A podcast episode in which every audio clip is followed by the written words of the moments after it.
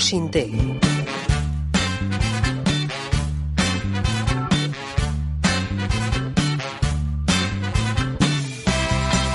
Un podcast para entretenerte viendo la tele.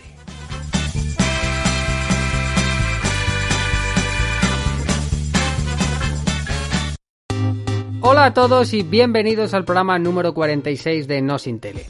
Más cerca del esperadísimo fin del estado de alarma, se acercan unas super semanas de televisión, empezando hoy mismo con el super debate a la madrileña y la super contraprogramación de la hija de la más grande en un plato de televisión después de tantos años.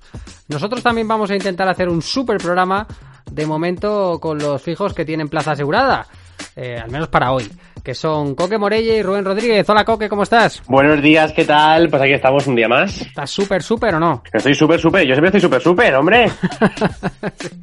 Me recuerda a lo de la gasolina, ¿no? De súper, súper 98, súper 95. Sin plomo. y Rubén Rodríguez, nuestro súper Rubén Rodríguez, ¿cómo estás? Pues igual que, que Coque, súper, súper, a tope, a tope de súper. Hey, súper, jo, súper. Aquí estamos, igual una semana más, con muchas ganas y a tope. Eso es. Además, estás muy liado con el curro y tal, y te hemos hecho aquí venirte en horas un poco intempestivas, ¿no? Para, para grabar, así que te lo, te lo agradecemos. Bueno, chicos, pues tenemos adelante un programa bastante cargadito. Eh, donde vamos a poner toda la carne en el asador y vamos a debatir un poquito de lo que nos viene. Y si os parece, empezamos con las audiencias de este lunes porque se confirma el descalabro de The Dancer en la televisión pública española. Esto es algo que muchos veníamos diciendo, pero es que para mí los números que ha hecho este pasado lunes, un 8,2, 1.116.000 espectadores, son números de vergüenza. Eh, esto es así, ¿no? No sé qué pensáis vosotros. Pues bueno, a ver, sí y no, ¿no? Yo estoy un poco así como un poco en tierra de nadie, porque es verdad que, a ver, es un dato malo, es un 8. Pero es verdad que eh, esa, esa, sangría de, audiencia tampoco es tan grande como, como han tenido, por ejemplo, otros programas, ¿no? Y luego, si te fijas, el número de espectadores ha hecho 1.116.000, que tampoco se aleja tanto del millón y medio que hizo el martes pasado eh, Masterchef. Entonces, entonces, quiero decir, yo creo que más que un problema de, de, de formato, yo creo que estamos hablando de un problema de cadena, directamente. Crisis, diría yo. Claro, porque yo os quería preguntar eso. Eh, ¿Dónde creéis que está el problema de que un formato como The Dancer, que a priori, pues oye, pues es un bien hecho, ¿no? Eh, un estilo moderno, eh, una estructura, pues yo creo que aceptada ahora por, por los que compran productos. ¿Por qué no funciona en televisión española cuando a lo mejor, como tú dices, Coque, es un, es un, un problema de canal, ¿no? De que no está dirigido a, la audiencia de ese canal, no lo sé. Es que os pregunto, ¿por qué creéis que no funciona The Dancer en televisión española, Rubén? Sí, yo creo un poco que es el canal, que a lo mejor pones The Dancer igual en Telecinco y a lo mejor no estos datos, no Talent, pero a lo mejor eh, triunfa un poco, un, poco más porque el público que está en The Dancer es más en la 1 es más envejecido, yo creo, y no ve ese tipo de programas y también en parte puede ser el formato que, que, el tema baile en España no es un tema que guste mucho. Estaba fama, pero estaban cuatro y para ser cuatro hacía buenos datos, pero, pero no dejaba de ser cuatro. Entonces, no creo que sea un formato que, que, pueda triunfar en, en España, por lo menos, y menos en la 1, claro. Sí, tú siempre lo has dicho, ¿no? Que el baile en España está devaluado totalmente. ¿No? Bueno, y el precio justo, que también cae, pero bueno, yo creo que yo creo que los números que está haciendo el precio justo eh, en prime time el pasado lunes eran de esperar, yo creo, por los de Mediaset. Los que a lo mejor no eran tan de esperar son los de la tira diaria, ¿no? Porque tenemos los datos que hizo en audiencias el lunes por la tarde compitiendo con Pasapalabra y es que se quedó prácticamente a la mitad. 13,6 para el precio justo, Pasapalabra 26,6, Coque. A ver, yo no opino igual que tú, ¿no? Yo creo que sí que eran datos que se esperaban, ¿no? Yo creo que al precio justo, al fin y al cabo, es volver a los concursos después de casi un año con el salame de tomate. De hecho, ya eh, el especial de la Campos tampoco funcionó en la audiencia, creo que hizo un 15, si no me equivoco.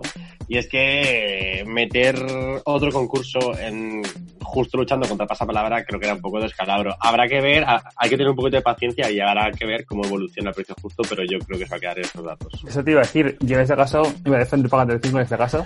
no me eh, digas, no me digas. Increíble. eh, el empezó flojito en, en Antena 3 y ahora mira, y ahora mira cómo está. O sea, que yo creo que poco a poco. Así que la verdad que contra pasapalabra es más complicado, pero yo creo que en hora 3 a lo mejor llega a lo mejor al 17 y pasapalabra baja un poco más. también puede ser. Pero poca paciencia, como dices tú. como Efectivamente, es que yo, yo me acuerdo cuando se estrenó Pasapalabra que los dos, los dos primeros meses ganó Salva de Tomate. Pero los números eran más grandes, Mm, eran sí, superiores. por por, encima del 15 siempre, si no recuerdo mal. Nunca bajaron del 15. Sí, 17, 16 al principio. Yo me gustaría saber hasta cuándo puede aguantar Mediaset eh, de 8 a 9 haciendo estos números. No lo sé, ¿eh? porque como bien decía creo que Rubén, ¿no? Cuando lo de las campos eh, creo que fue un 12,5 y se lo han cepillado directamente de momento. Mm, No sé yo hasta cuándo van a aguantar este precio justo con esos números. Es mi opinión. Yo creo que, que, que más que aguantar el, eh, lo que es el programa en sí, yo creo que lo que van a valorar es el efecto arrastre, porque es verdad que ayer eh, Piqueras hizo un dato bastante bajo y ese eh, los picos, ¿no? La- la- las curvas, que es que eh, Pasablara tiene una curva descomunal que obviamente favorece a, a los informativos de, de Antena 3 y es que Telecinco ahora mismo ha pasado de liderar cómodamente a ser prácticamente está a punto de su tercera opción. También, en parte, está mal que hayan quitado en este caso eh, Sálvame Tomate, porque en esa curva que dices tú, Coque, el público fiel de Sálvame hacía un poco más de curva al final, era más arrastre, o sea que pero vamos a dejarle un margen de tiempo, pero vamos. Veremos a ver dónde queda, dónde queda todo esto. Si el precio justo se afianza ahí eh, compitiendo con pasapalabra, yo creo que no va a tener nada que hacer. O si pues, vuelve otra vez Jorge Javier hasta las 9 de la noche. No lo sé. Veremos a ver. Bueno, pues eh, esta semana ha tambaleado los cimientos del mundo del deporte, Coque. Yo sé que a ti te gusta mucho el fútbol. Rubén creo que no tanto. Eh, le gusta el deporte, pero no sé si sigue mucho el tema de- del mundo futbolístico. Pero es que esta semana ha llegado el Tito Floren y ha dicho, acabo de ganar las elecciones. Bueno, que ni siquiera se han producido. Y voy a hacer aquí una Superliga eh, con los 12 a priori mm, clubes más fuertes de Europa. Eh, luego otros tres que no sé dónde van a salir. Y luego otros cinco, porque parece que se va a ser de 20, ¿no, Coque? Otros cinco que sí que se van a ir de manera aleatoria cada año eh, poniendo. Esto a la televisión, ¿cómo le, cómo le deja? Porque claro, eh, estos señores han hecho este, esta estru- estructura suya, ¿no? Se han auto impuesto mm, pues un sistema deportivo fuera de la UEFA y fuera de la FIFA y la televisión esto lo compraría o no lo compraría Coque ¿tú qué crees? Pues bueno, yo eh, primero tampoco me quiero meter mucho en el tema porque, porque, porque no, porque esto es un, poco- un podcast de televisión, pero quiero decir que es que esto no es una competición de los mejores equipos. Yo creo que esto es una competición de los equipos más ricos. Entonces, pa- partiendo de, partiendo de, de la base, yo creo que eh, a nivel televisivo, eh, bueno, habría que ver dónde podría aterrizar esta liga si llega.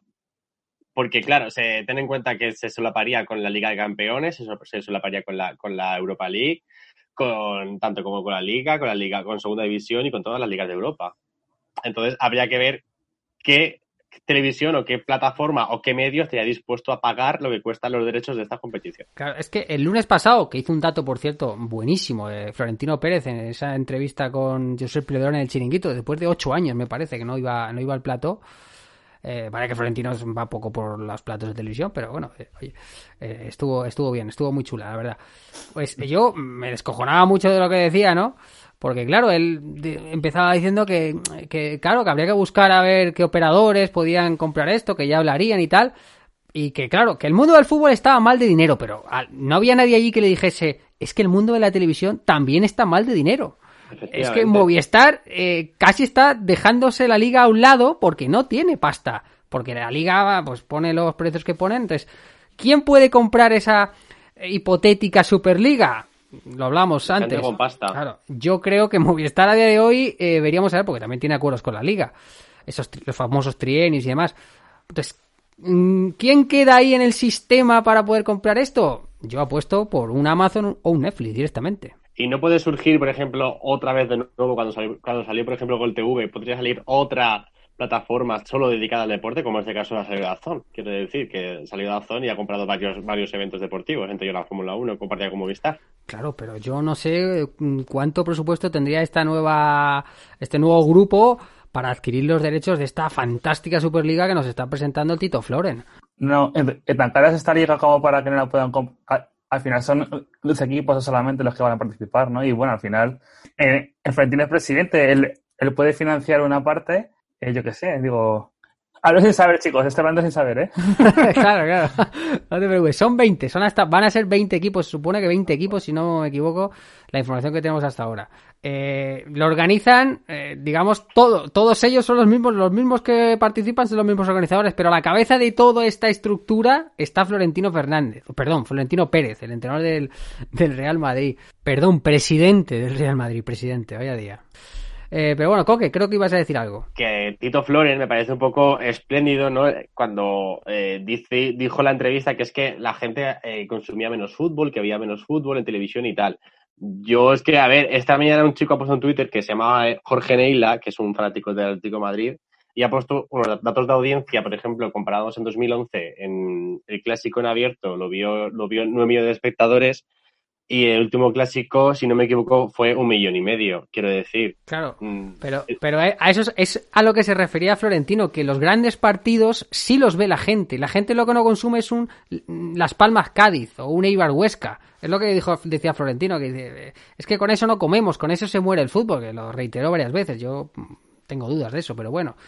Eh, claro, con un Madrid-Barça, pues eh, ¿quién no lo ve? Y me hacía gracia, ¿no? Porque tú decías que es que tenían datos de que incluso las nuevas generaciones se quejaban de que los partidos duraban mucho. Y que, incluso se le podía dar una vuelta a la durabilidad de los partidos. a lo mejor recortarlos de 90 minutos, dejarlos media hora cada, cada parte, no sé, una cosa así. O sea, ya se está esto desvirtuando totalmente. Y la verdad es que a nosotros, a lo que nos compete, que es el mundo de la televisión, yo quería un poco abrir este mini debate para, para ver quién podría comprar esto, porque, porque, ya estamos viendo, Movistar cada vez está, vamos, dándoselas ahí a las pavientos que a lo mejor ya de aquí a un tiempo no hay fútbol. Vodafone eh, parece que le ha salido bien las jugadas sin el fútbol. En fin, no sé, no sé quién va a quedar ahí. Eh, Rubén, ¿tú de qué equipo eres? Yo de, bueno, de Real Madrid, bueno, no, soy, soy de Real Madrid, coño. y te pregunto yo, ¿vosotros veréis la, Superliga o la Champions en este caso? Porque a lo mejor la, en la Champions hay equipos pequeños, pero a lo mejor en la Superliga está jugando el Inter contra el Madrid. No la vería ni el Tato la Champions League esa. No la vería claro, esa, es, la cosa, claro.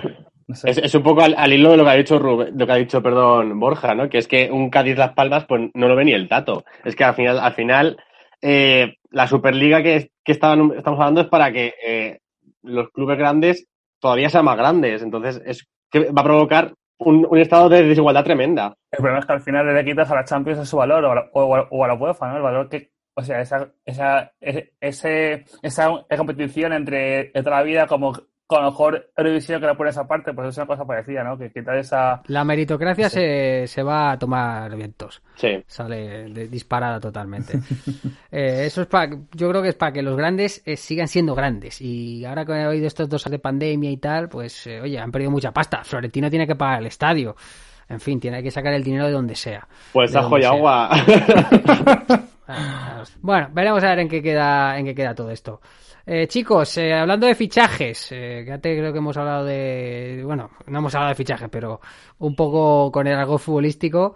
Tenemos los nuevos fichajes coaches de la octava edición de La Voz, Rubén. Pues van a ser ni más ni menos que, bueno, Malú, que ya se sabía, y Alejandro Sanz. Y ahí, por lo visto, hay dos incorporaciones nuevas que van a ser Luis Fonsi, que, bueno, uff, ya estuvo el primer año en Antena 3, y bueno.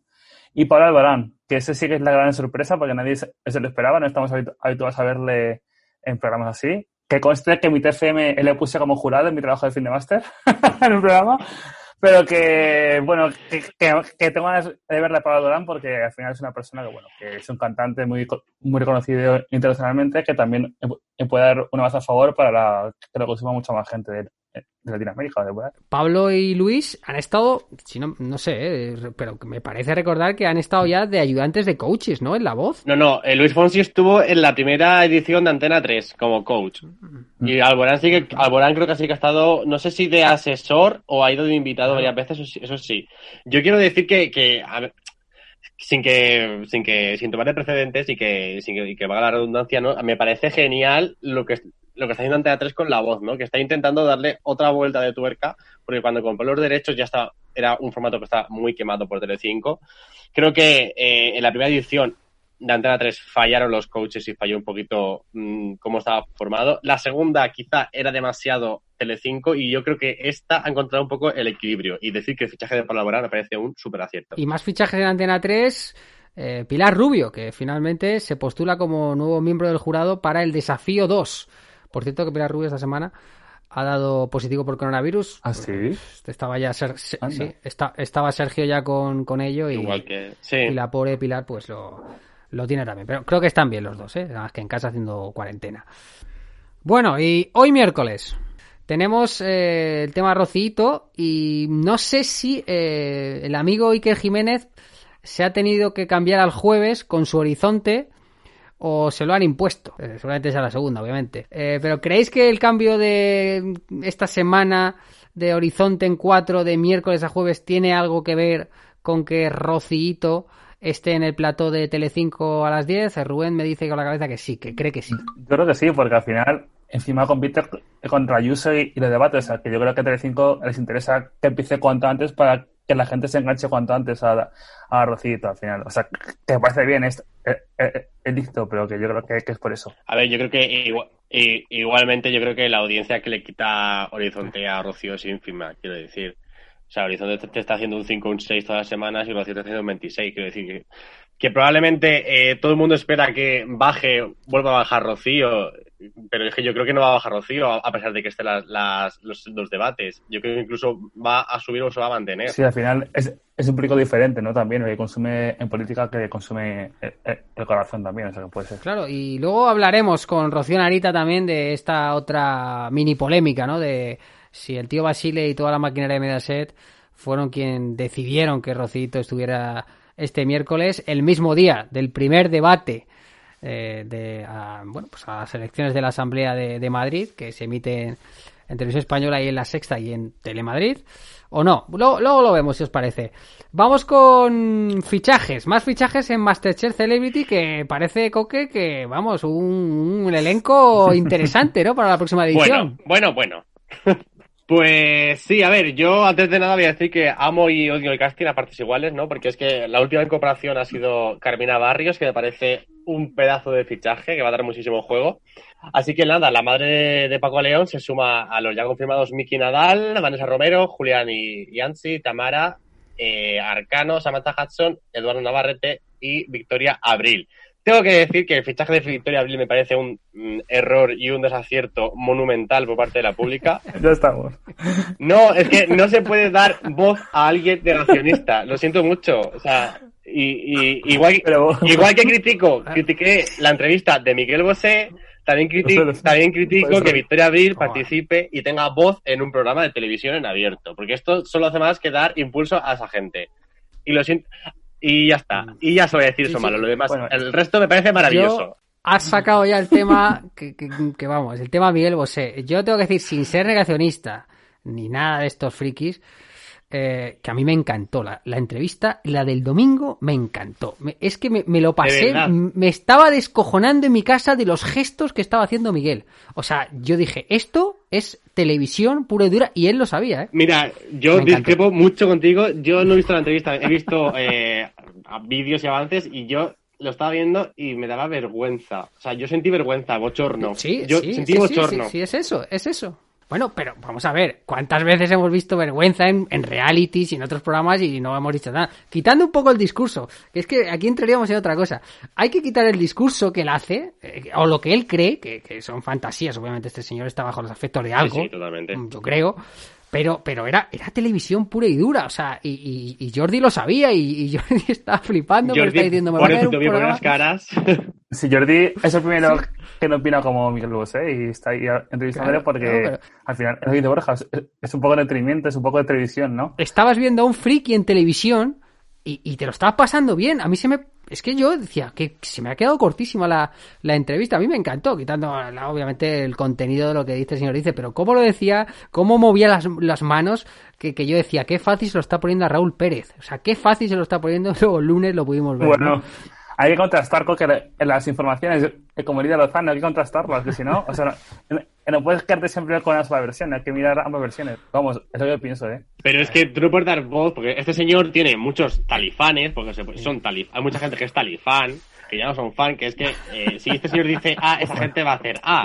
Entonces, dar voz a esa gente que si el señor dice A y esa gente hace A, eh, eso provoca un efecto dominó que a mí no me mola ni un pelo. Pero vaya, es mi opinión. Es- no, no, no. Claro, claro, sí, sí, no, no, es por eso. Y, y no te cortamos, Borja, eh, digo que esa opinión, te, dejamos que la des, eh, pues lo mismo que ha hecho vos, yo creo. Es otro debate. Pero bueno, que al final es mi opinión. Eso, está- Eso es, está es otro debate. Un- por un lado está el debate mm, social, el- los, los contenidos que este señor defiende, y luego el, puramente televisivo, que a mí me pareció magia. O sea, no- y hay que saber discernir muy bien, estar muy bien en tu cabeza para decir, este señor está diciendo bu- burradas, pero es que el tío las dice que es como si fuese un actor. Yo estaba viendo un actor, de hecho, bueno, Miguel Bosé es actor, ha hecho varias películas, pero pues, yo me estaba descojonando, o sea, lo que estaba diciendo este señor. O sea, mm, no nos reíamos con Pocí y toda esta gente, pues, pues ¿por qué no nos vamos a reír con Miguel Bosé? Pues es un friki más de Cárdenas, imaginaros, imaginaros.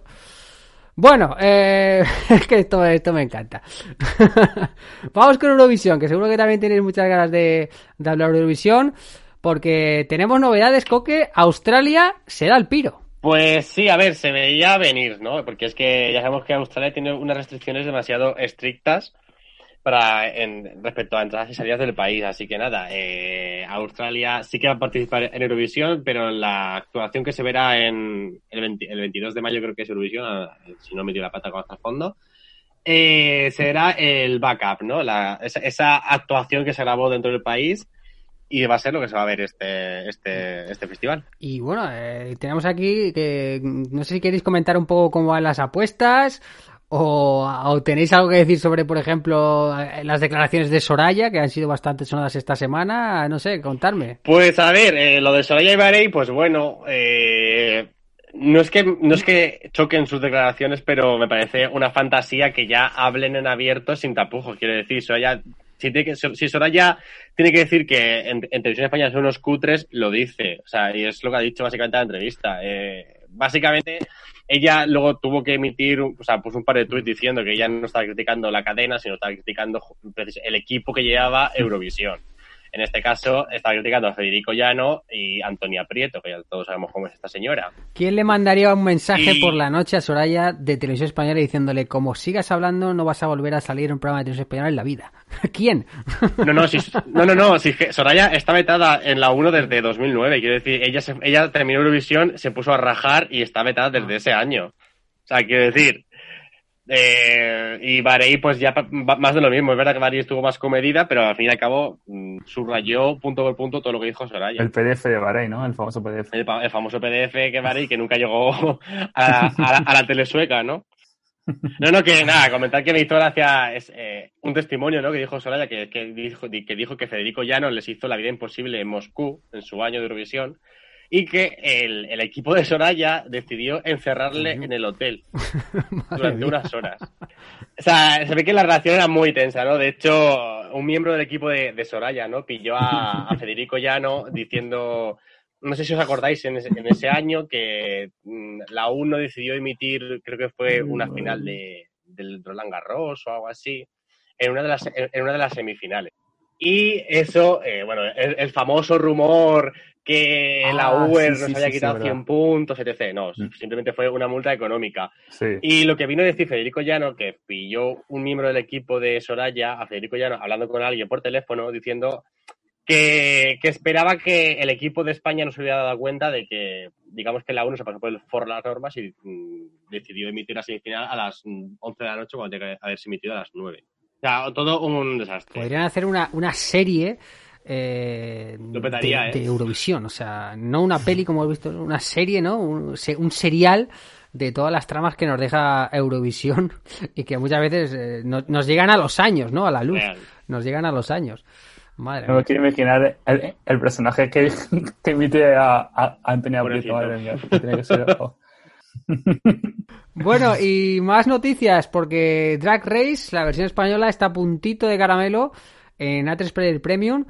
En, ha habido una rueda de prensa, no han dicho fechas exactas, pero las pistas coque parecen indicar que el programa llega en mayo. Pues sí, eso parece, parece ser, ¿no? Que, ya el mes que viene tenemos Drag, Drag- Drag Race España, que ya no sé ni hablar, perdona. Y bueno, si de confirmarse que se emite el mes que viene, pues digamos que coincidiría con la versión de Australia y probablemente eh, competiría contra la versión All-Star de Estados Unidos. Así que ya veremos a ver qué pasa. Yo por mí que empiece ya, porque ya tengo, yo tengo un monazo, tengo un G por las nubes, la verdad. Y bueno, Coque, como sabemos que te gusta mucho A3 Player Premium, y oye, que es una plataforma pues, muy buena, además de aquí de la casa, pues nos has preparado aquí antes de meternos en ficción hoy, eh, pues un poco algunos de los estrenos que llegan a la plataforma de San Sebastián de los Reyes. Cuéntanos. Sí, sí, para que luego digan que solo hablo de Mediaset, ¿será posible? Eso es. No, no, no. Yo, yo reconozco que A3 Player Premium lo está haciendo muy bien, que se está comiendo con patatas a mi Tele Plus. Y es que atentos a los estrenos que se vienen en estos próximos meses, ¿no? Porque eh, vuelve, como ya dijimos, Los Protegidos. No van, no van a ser dos capítulos como Física o Química el Reencuentro, van a ser cuatro, que bueno, que yo creo que está muy bien. eh, igual a los fans se le queda corto, pero bueno, a O sea, ver. a los fans le queda corto y a los que no lo somos les sobra la mitad. Y me- los cuatro- también los cuatro me sobran, ya te digo. Bueno, y- bien. ¿Qué más? Se, estre- se estrena la, la segunda temporada de Toy Boy, esa serie que pasó sin pena ni gloria por Antena 3 y que al final mm, triunfó en Netflix y obligó a tres player a recuperarla. es, eso te iba a decir, luego pegó un mini pelotazo, ¿no? En, en Netflix. De hecho, creo que va a tener como alguna versión extranjera, si no me equivoco. Madre mía. Benditos sean. Sí. Luego tenemos más. Eh, Luimelia, que pasa de. cambia de duración de 10 a 30 minutos. Yo creo que Paula Sero estará contenta, ¿no? Digamos, 20 minutos más de telenovela y menos de telebasura para Eso ella. es, eso es. Menos tiempo tiene para ver eh, la, la tarde de Telecinco, ¿no? En este caso, seguramente. Eh, por, por cierto que este formato de 10 minutos, que bueno, pues eh, creo que Netflix eh, nos tiene varias series preparadas con esta con este formato. Eh, no, no sé si en junio llegaba ya alguna, estaba Nadia de Santiago, parece que también estaba metida por ahí, la actriz está de las chicas del cable y tal. Creo que iba, iba a estrenar alguna serie con, con estos capítulos de, de 10 minutos. No, no recuerdo ahora el, el- el título. Pero nada, tranquilo, cuéntame. Sigue, sigue. Bueno, debido al exitazo de, de la serie de Ana Milán, pues también ha renovado para una nueva temporada que ya se encuentran rodando, que ya han avisado que ya están rodando esa, esa nueva temporada. Y después, eh, A3 Players adelanta a Antena 3 y va a preestrenar El regreso de los hombres de Paco. Claro. O sea, ese, ese primer episodio de vuelta sí que se va a poder ver en A3 Player y luego ya en Antena 3. No, iba a decir que era de esperar, ¿no? Un poco esto, que, que pasara esto, que lo estrenasen ya. Yo creo que es un poco la tónica ya de todos estos grandes. Lo estamos viendo con la cocina de, la cocina de Castamar y todo esto. Exacto. Sí. Y yo, y yo me pregunto, si Antena 3 no fuera esa cadena tan carca, no- si vosotros no fuerais directivos de Antena 3, ¿no estrenaríais Drag Race en abierto para luego pasarlo al Premium? Igual lo hacen, pero al revés. No, yo creo que no. O sea, yo decir, si se estrena en el Premium, yo creo que se queda en el Premium. Yo es que creo que lo hacen por nicho, o sea, es como veneno. El nicho, pues, es el nicho, el colectivo LGTB. A Borja, por ejemplo, o yo incluso, que es que estoy en un colectivo, pero a mí, por ejemplo, en Drag Race me da más igual. O, bueno, si apuras Borja, que no en el colectivo, ¿vale? A lo mejor no interesa verlo en abierto y hace audiencias ínfimas y para eso lo hacen en a player. Pero es que igualmente, si te- aunque ponte que en A3 Player te ven 400.000 espectadores, por muy mal que te vayan abierto en A3 Media, mm, mínimo vas a hacer millón, millón y medio de espectadores. Quiero decir, eh, parte de esa gente yo creo que se podría enganchar incluso verlo. Pero así pagas. Eso es, es lo que propone Coque, un cebo, ¿no? Como hicieron, bueno, un Claro, poco con- con Veneno, los dos primeros capítulos de veneno y tal, y luego que la gente forzarles a que paguen la suscripción al menos los 4 euros. Y más sabiendo que el primer mes es Sí, gratis. exactamente. Pues puede ser. Puede ser, sí que no lo sé. Pero sí que es verdad que lo- a a lo mejor estoy en cierta parte contigo, Coque, pero también creo que Rubén, para mí, tiene algo de razón en cuanto al tema de, eh, de los códigos y el, el formato en sí que, que, que es Dark Race, que a lo mejor para la televisión en abierto generalista de Antena 3, pues no sé si encontraría ese- Claro, Al final son nichos a día de la audiencia creo. que, que requiere. Pero tampoco Antena 3, pero lo puedes meter en Neox perfectamente. Sí, bueno. Bueno, eh, luego no sé Rubén si nos contará cómo va Love Island en Neos, por cierto, que tenemos ganas de saberlo, yo que no lo sigo. No. si queréis, Luego encantado. lo- vamos. luego lo vemos, que sabemos que están muy enganchados. Bueno, Rubén es de este 1% que ve Love Island. Sí, sí, sí. Ya, eh, ese nicho de Neos. Literal 1%. Nos repartimos todo muy bien las, la- las audiencias. Bueno, chicos, vamos, eh, Coque, eh, vamos con ficción, que esta semana también tenemos. Rubén, no te nos vayas lejos, porque luego, como decimos, eh, volvemos contigo y con Rocío ahorita a la tertulia. Pero ahora vamos a hablar un poquito de ficción. Nos has dado aquí un entremés, Coque, pero vamos a meternos de lleno y vamos a hablar un poquito de, de las series estas que nos traen, que a veces molan, a veces son basura, pero que nos tienen aquí, nos tienen enganchados. Vamos con la ficción y Coque Morelle.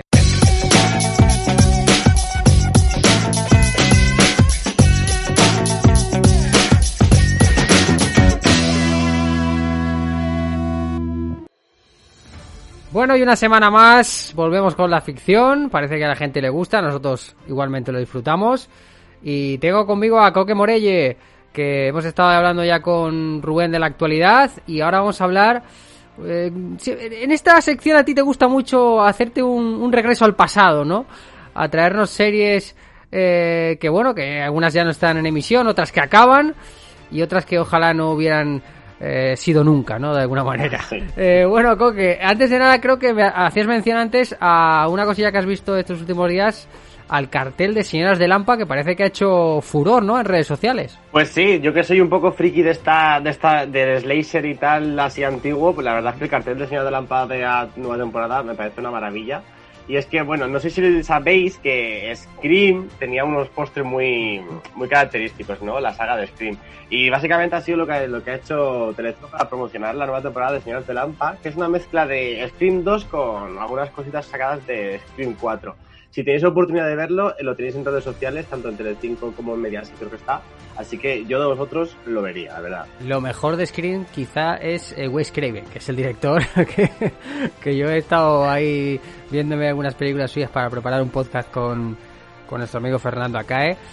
Y la verdad es que eh, Screen 1 sí me mola, pero ya las demás, no sé, no sé, que tú qué piensas de esto. Yo, a ver, yo soy muy fan de Scream. A mí la saga entera me gusta. La, que, la película que quizá más jateos es la, la segunda, ¿no? Que es la que más, yo creo que innecesario todo, ¿no? Porque la tercera, mira, aparte esa de vivir en paralelo entre la las películas y la realidad, sí me gustó mucho, me, pare- me pareció una jugada bastante bien sacada. Y luego la 4 también me pareció una maravilla, ¿no? Esa nueva, nueva generación, nuevas reglas, que es un poco en lo que se inspira el póster de Señoras de Lampa. Bueno, y una serie que se ha acabado ya y ha sido una pena, porque yo creo que la hemos disfrutado cada una de las temporadas y de la que eh, alguna, pincel, alguna pincelada dimos la semana pasada, ¿no? Sobre esta serie, que es Shameless, y has querido tú retomarla para hablar un poquito más en profundidad de ella. Pues sí, ¿no? La semana pasada creo que me di un latigazo en la espalda porque me pareció fatal que yo, siendo tan fan de esta serie, ni me acordara ni dijera nada de- del final. Me pareció muy mal por mi parte, castigado. Esta semana no participo, Borja. Pero sí, ¿no? Hoy quiero hablaros de, de Shameless, que para, bueno, para quien no lo sepa, eh, es la versión americana a la versión inglesa, que son bastante, bastante diferentes. No sé si tú has visto un capítulo de la, de la inglesa, eh, Borja. No, pero he visto imágenes, por ejemplo, del Frank Gallagher inglés, ¿no? que no, que vamos, es- es- está el pelo incluso un poco más largo, ¿no? Que nuestro William H. Halsey. Sí, no, o sea, es totalmente diferente. El piloto sí que se parece un poco, pero a raíz que avanza la temporada, tanto la cultura de Estados Unidos como la británica son muy distintas, entonces las tramas avanzan cada uno, pues bueno, a su, a su ritmo, digamos. Por cierto, que hablábamos de Frank Gallagher, lo que he leído estos últimos días es que el papel que interpreta William H. Macy, ¿no? Eh, pudo ser interpretado por Woody Harrelson. Eh, este actor que a mí me encanta, Woody Harrelson. Recomiendo la primera temporada de True Detective, que yo creo que es su último gran éxito audiovisual del bueno de Woody.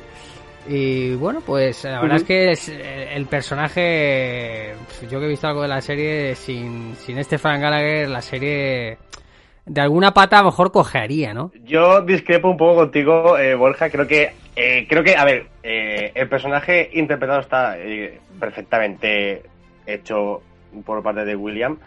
Creo que me parece que es un actorazo, pero eh, a mí llegó un punto que las tramas de Frank me llegaron a cansar bastante. ¿En qué punto? ¿En qué punto te quedaste que ya dijiste, ya no quiero seguir viendo más a este, a este señor? ¿En qué punto te quedaste? ¿En qué punto? Pues mira, vamos a ir un poco en orden cronológico, ¿no? Eh, para quien no, lo, quien no lo sepa o quien quiera ver esta serie, mm, eh, básicamente es una comedia con tintes... Es una comedia bizarra, ¿no? Que yo le llamo. Total.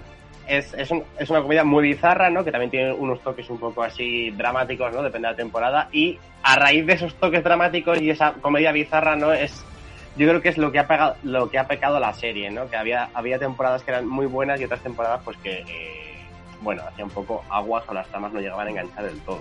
Oye, y por ejemplo, Liam Gallagher, que tiene el, mismo nombre que el cantante de, de Oasis, ¿no? Si no me equivoco.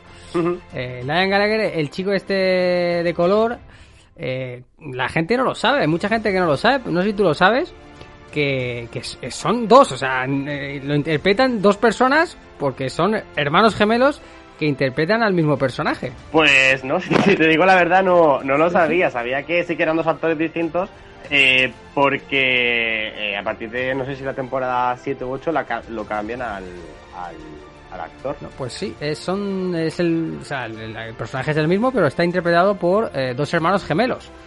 Que, Pues fíjate, ya eso ves no tú, sabía. joder. Sí, sí, pues, eh, Y otra cosilla, bueno, la serie está eh, transcurre en Chicago, pero no s- Sí, en, lo- en los barrios bajos, en lo más bajo de Chicago transcurre eso la serie. es, pero mm, no, parece ser que se, la mayoría parte de la serie se rueda en los estudios de la Warner en Los Ángeles. No, no, la serie la verdad que es una americanada máxima. Es La, la serie básicamente eh, es, los protagonistas son, es la familia Galar, que es una familia totalmente desestructurada, con un padre drogadicto, alcohólico y todo lo ico que existe en el mundo, una madre bipolar que abandona a los hijos y que luego vuelve, luego se vuelve a ir, luego vuelve, que en fin que sería la hostia con la madre. Y luego, pues bueno, eh, dentro de los hermanos, ¿no? Está el papel eh, eh, Fiona Galar, que es la hermana, la hermana mayor, que lo interpreta Emmy Rossum, que para mí, sinceramente, eh, me parece el alma de la serie. Eh, bueno, básicamente son tramas que no que, que se van que van evolucionando y es como una bola, ¿no? Que, que, es el día más y más y más y más y todo desemboca pues en todo, en tragedia, en drama y que vamos, sería partísima. Por cierto, que hablas de Fiona Gallagher, personaje interpretado por eh, Amy Rossum, que estuvo a punto de abandonar la serie. Porque aquí también hubo un tema de estos eh, de estos chungos así, ¿no? Porque ella decía que no iba a permitir que su compañero de rodaje, eh, William Mechi, cobrase más que ella. Porque ella también decía que tenía mucha carga dramática en la serie y tal. Y al final, pues eh, presionó tanto a los productores que estos al final dijeron, venga, vale. y le llegaron a pagar lo mismo que a William Hachi y eh, le pagaron la diferencia anterior de lo que no le habían pagado hasta ese momento. O sea que mm, le echó un pulsito ahí. Y sí, sí, o sea, igualdad máximo aquí, ¿eh? Salarial. Sí, sí, no, y además te corrijo un punto que has dicho que, al final Emmy Rossum sí que abandonó la serie en la última temporada, eh, sí que se fue de la serie. Y lo que yo aún no sé, porque aún no he visto nada, así que por favor que nadie haga spoiler, es que me quedan cuatro capítulos para acabar la serie, no sé si vuelve para el final de la serie, por favor que nadie me haga spoiler, ¿vale? Y luego, aparte de lo que te has dicho del sueldo, que sí que es verdad que se igualaron, eh, si no me confundo, en la temporada, no sé si fue en la 9, eh, creo que le dejaron dirigir uno de los episodios. Sí, sí, el- eh, sí, sí, sí. No, sé exactamente sí que en qué temporada fue, pero fue de las últimas, sí, sí. eh. Ella, ella llegó a, dirigir algún capítulo y, y William también. William también le, dejaron meterse de lleno detrás de las cámaras y dirigir. Sí, sí, sí. Pero yo, yo creo que sí que tiene, sí que tuvo razón en mi Rossum, no llegó a un punto que, que la protagonista de la serie, digamos que mm, Frank Gallagher fue como ya más antagonista que protagonista y yo creo que al final la, la protagonista fue, fue, fue Fiona, ¿no? Y yo creo que todo el peso de la serie cargaba sus espaldas y yo pensaba que su salida se iba a notar mucho y es verdad que se nota porque a mí me encanta su personaje, me encanta ella, que me parece mm, espectacular. Pero es verdad que Emma Kenny, que es que la, la, la actriz que hace de, de Debbie, es sorprendentemente suple muy bien su papel. Que a mí Debbie nunca me ha gustado y fue convertirse en ese rol de Fiona y la verdad es que gana bastante. Por cierto que Amy Rossum es cantante de ópera, ¿eh? No O sea, jodas. que- ¿eh? Sí, sí, sí, sí, sí. Eh, es cantante de ópera. No, no, no lo, obviamente, pues me he informado, pero no lo sabía y fíjate, sí, sí. Oye, además tampoco- es, es, es una tía súper polifacética, la verdad. Esta Amy Rossum. Y luego me gustaría añadir, ¿no? También un poquito así, en plan, ya que temas que a mí me interesan, ¿no? La, la trama de, de Cameron Monaghan con, con Noel Fisher, que es la, la trama LGTB de la serie por excelencia, ¿no? Que bueno, que Cameron Monaghan tuvo una, una participación un poco, eh, digamos, dispersa, ¿no? Eh, estuvo ausente la mitad de la temporada 4, luego regresó, y un poquito también lo que pasó con Noel Fisher, ¿no? Que empezó como, como recurrente las, las temporadas y luego estuvo principal, luego se fue como dos temporadas y al final ha vuelto hasta, hasta el final de, la serie. Y me parece que es una trama que, bueno, eh, perfectamente ejemplifica lo que es una relación tóxica, pero a su vez, eh, a su modo o a su manera, eh, tanto Ian como, como Mikey, pues bueno, pues se quieren y se soportan. Y al final se ve como en esta última temporada, pues aparte que aún no ha terminado, hasta lo que he visto parece que la relación, ¿no? Parece que ya los dos maduran un poquito, que parece, parece que nunca van a madurar. Bueno, pues no, te contamos nada. No te contamos nada. bueno, pues hay que ver, hay que ver este Shameless, que sin duda nos queda la pena de que no vamos a ver más. Al menos de la, de la versión americana, ¿no? Porque no sé la inglesa si seguirá o no, Coque, de esto no sé nada. Eh, creo que la inglesa terminó también, pero vamos, que no, pero también duró, duró como 11 temporadas, también como esta, yo creo. Tengo ni idea. No me confundo, de la eh. inglesa solo he visto imágenes y fotos en, en internet, ni idea. Bueno, pues vámonos con una serie de la que yo creo que hoy nos vamos a confesar. Vamos a confesar. A mí me da hasta un poco de reparo, ¿no? Porque quizás nos salgan aquí eh, varios haters. Pero es que yo creo que tampoco hay que esconderse. O sea, vamos a ver. eh, eh, yo he conocido poca gente, ¿eh? pero he conocido, he conocido poca gente. Y mira, y tú eres uno de ellos. A ver, Borja, es- esta sección se llama Unpopular Opinion y está para eso. Sí, exactamente. Y como dices tú, esto es Unpopular Opinion. Y aquí pues vamos a hablar de las series que no nos han gustado, de los finales que hubiéramos cambiado, o de, bueno, aquellas series que directamente catalogamos como basura para nosotros de manera subjetiva, siempre, ¿no? Bueno, y esta semana entonces, eh, te doy, te, te dejo a ti que lo digas, te dejo a ti que lo digas. qué, qué- qué malo eres. A ver, yo como basura tampoco la voy a catalogar porque es verdad que esta No. serie ha marcado un antes y un después en el mundo de la televisión. Todo se ha dicho. eso- exactamente, eso es. Pero yo tengo que decir que lo he intentado, de verdad que lo he intentado, y no una vez, sino dos y tres veces, pero no, me gusta Juego de Tronos.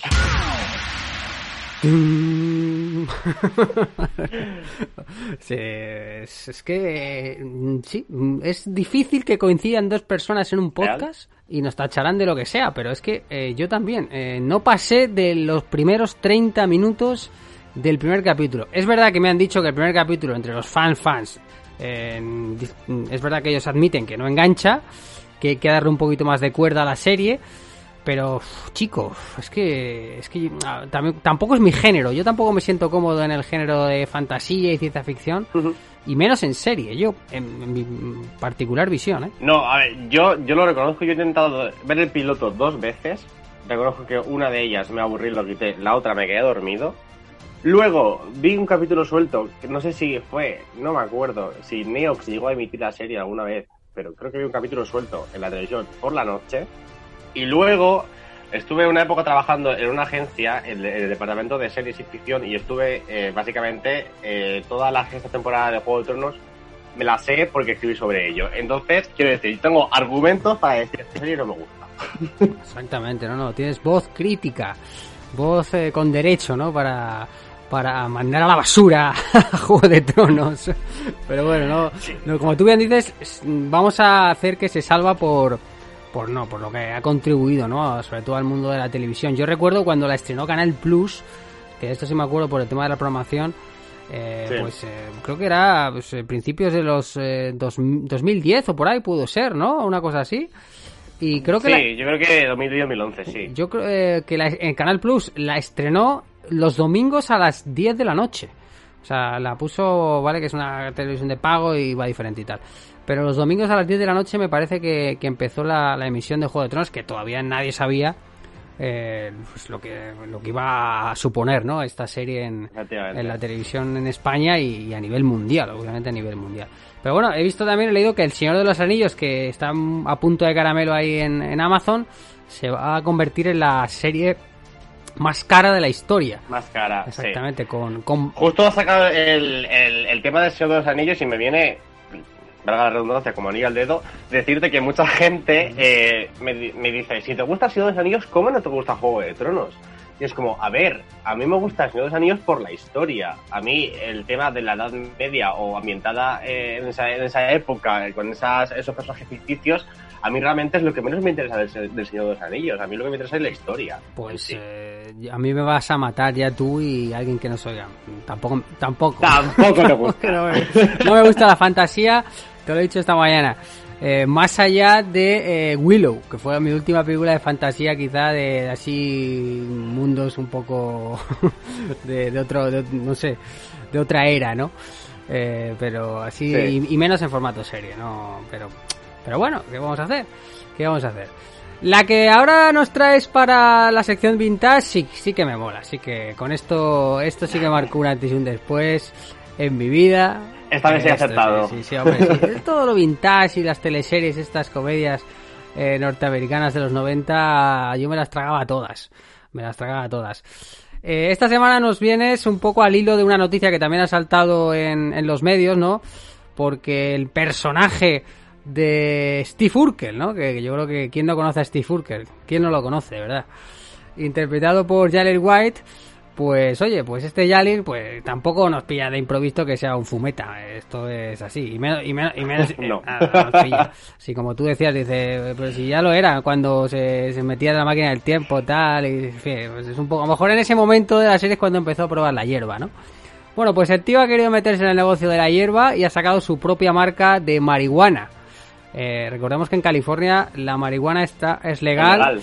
para uso recreativo desde el 2016. O sea que allí pues vas a una máquina como aquí, como a comprar una máquina de condones, pues allí compras los condones y compras un, un gramito de un porrito. Un porro. exactamente, Sí, sí. Eh, y bueno, pues eh, un poco a raíz de esto nos traes la grandísima serie de mi vida, Cosas de Casa. Sí, fíjate que también puede ser un poco la serie de mi vida, porque fíjate que, que no la he vuelto a ver, la, habré visto cuando era pequeño, yo tendría, pues no sé, eh, seis años, siete años cuando yo empecé a ver esta serie, y, todavía, cuando pienso en esta serie, todavía mm, recuerdo cosas y recuerdo las tramas, casi como si hubiera sido la serie en plan de seguido.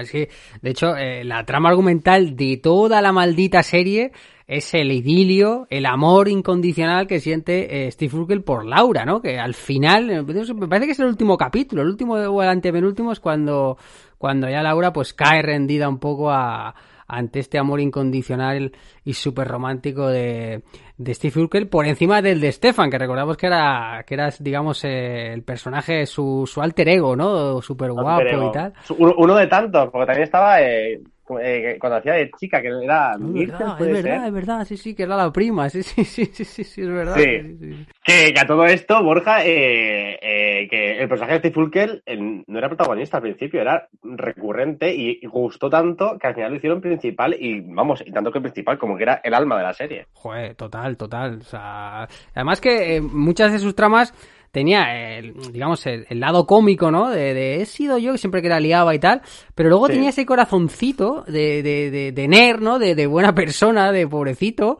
que a mí me cautivaba, sobre todo de niño, yo, vamos, no sé si he soltado una lagrimilla o lo típico cuando Laura le rechazaba y él estaba ahí a pico y pala al hombre y hacía lo imposible o, o se metía en algún lío por ella y le, le zurraba a los del instituto. Sí. Bueno, era, era, era buenísimo. No, sí, la verdad es que la serie era muy buena, ¿no? Además, tocaban eso, es, pues, es un poco como, como Shameless, como eh, te he dicho antes, ¿no? Que tocaban temas de, del momento. Yo me acuerdo de los capítulos de cuando empezaron el tema de las armas blancas en los institutos, que hay un, un capítulo dedicado a eso. mm, no sé, no, yo que luego sal- salió como un especial después del capítulo en el que salían eh, eh, Steve Urkel, bueno, el, el Daniel White y Kelly eh, Saint creo que se llama la canción de Laura, que bueno, dando como un Sí. speech de que las armas son peligrosas, que no hay que llevar armas al colegio, pues tal, etc, etc, etc. Entonces, era, era como muy activista también la serie. Sí, sí. Y el tema, por ejemplo, el tema del racismo. Hubo Sí. varios capítulos eh, los que, bueno, Eddie, el, el hijo mayor, ¿no? De, del hermano mayor de Laura y, y de Carrie y de Harriet, pues eh, como que le rechazaban, le- creo que incluso le pegaron y tal, una banda de blancos y tal, y él volvió a casa, o sea, había temas bastante serios, ¿no? Sociales que los tocaban y, y de, de esa manera que, que yo creo que en esos momentos solo los podía tocar la, la televisión norteamericana, ¿no? Sí. Que bueno, eh, hay que decir que, que Cosas de Casa también es un spin-off, ¿eh? No es una serie creada como tal, sino que surgió, no sé si te acuerdas tú de esta serie que también era una sitcom norteamericana que se llamaba Primos Lejanos. Sí, que hicieron Eh, también hace poco el, eh, el reboot, ¿no? ¿Puede ser? Yo no, lo he visto, ¿no? De eso no lo he visto, no lo sé, no lo sé. Sí, si no me confunde, que igual estoy metiendo la pata como un campeón. Bueno, que se, hacen reboot y remake de todo, o sea que puede ser, o sea, hay tanto tanto, tanto, tanto, que puede ser. Eh, y aquí en esta serie, en Primos Lejanos, eh, aparecía Harriet Winslow, que era operadora de ascensores. Yo la verdad que la he visto, lo he visto en YouTube, tampoco desconocía, desconocía esto. O sea, podemos decir que esto es la AIDA americana. Total, totalmente, totalmente. Sí, sí, sí, totalmente. Y bueno, es que la serie nos daría aquí, podemos estar hablando aquí un Sí. buen rato. ¿eh? Por ejemplo, ¿qué pasó con, con la hermana de Laura y de Eddie? Con esa hermana desaparecida, ¿no? ¿Qué pasó? Que de repente dejó de aparecer en la serie. Sí, sí, o, o de cómo de repente eh, la serie pasa de ser una comedia de ciencia, de ciencia ficción. Bueno, claro, con la máquina del tiempo y todo esto, sí, sí, sí, que bueno. Efectivamente. O, o si no, con- cuando cambian a el síndrome de Darwin, ¿no? Cuando cambian de repente a Harriet Winslow de actriz en la, en la última temporada. Eso es, sí, también es verdad. eh, que es algo que, que- que no soporto que, que hagan en la serie. Que cambien a un personaje, a- o sea, al actor, no, no puedo con ello. Y tampoco puedo con ello, eh, justo que también ha pasado en Shameless, en que cambian el doblaje. Después de Mm. 10 temporadas, tú no puedes meterme a otra actriz o a otro actor de doblaje. Porque me matas. Total, total. Y en- justo en Shameless ha pasado con Debbie, con el personaje de, de Emma Kinney, que hasta la hasta mitad de la temporada 11 tenía una voz y de repente creo que fue en el tercer o cuarto capítulo le cambian la voz y en plan, no me lo puedo creer. O sea, no me lo puedo creer, porque es verdad que pasó con, con el personaje de, de Vero, pero fue solo durante un capítulo. Entonces yo imagino que fue durante la etapa COVID que no, no se podía grabar. Pero es que con el, con el de Emma Kinney es que ha sido toda la temporada. De repente de un capítulo a otro. Coque, eh, nos quedamos con este buen sabor de boca de cosas de casa. Me ha encantado que me traigas esta serie, la verdad. Y recordar un poquillo y, y buscar, ¿no? Y todo lo que los datos que nos has pasado y tal. Me ha encantado. Bueno, no quiero, no quiero pasarme el dato de que eh, fue la serie, la sitcom, con mayor permanencia en antena en, en Estados Unidos, ¿eh? O sea, no estamos hablando de moco de pavo, no estamos hablando de cosas de hermanas ni padres forzosos, que me mola mucho, pero estamos hablando de la serie que más perduró en antena en, en Estados Unidos. Que bueno, si es que hay capítulos, mira, por ejemplo, me estoy acordando ahora del capítulo de baloncesto con que salía Larry Johnson, no sé, no sé si te acuerdas, este que hacían un torneo dos con dos, dos con dos, ah, que sea, que me encanta, mítico. Coque Morelle, un placer una semana más hablar un poquito de ficción contigo y nada, hasta la próxima, que no sabemos cuándo será, pero esperemos que sea Nos pronto. vemos, digo, ahora nos vemos en tertulia. Que se fuerte.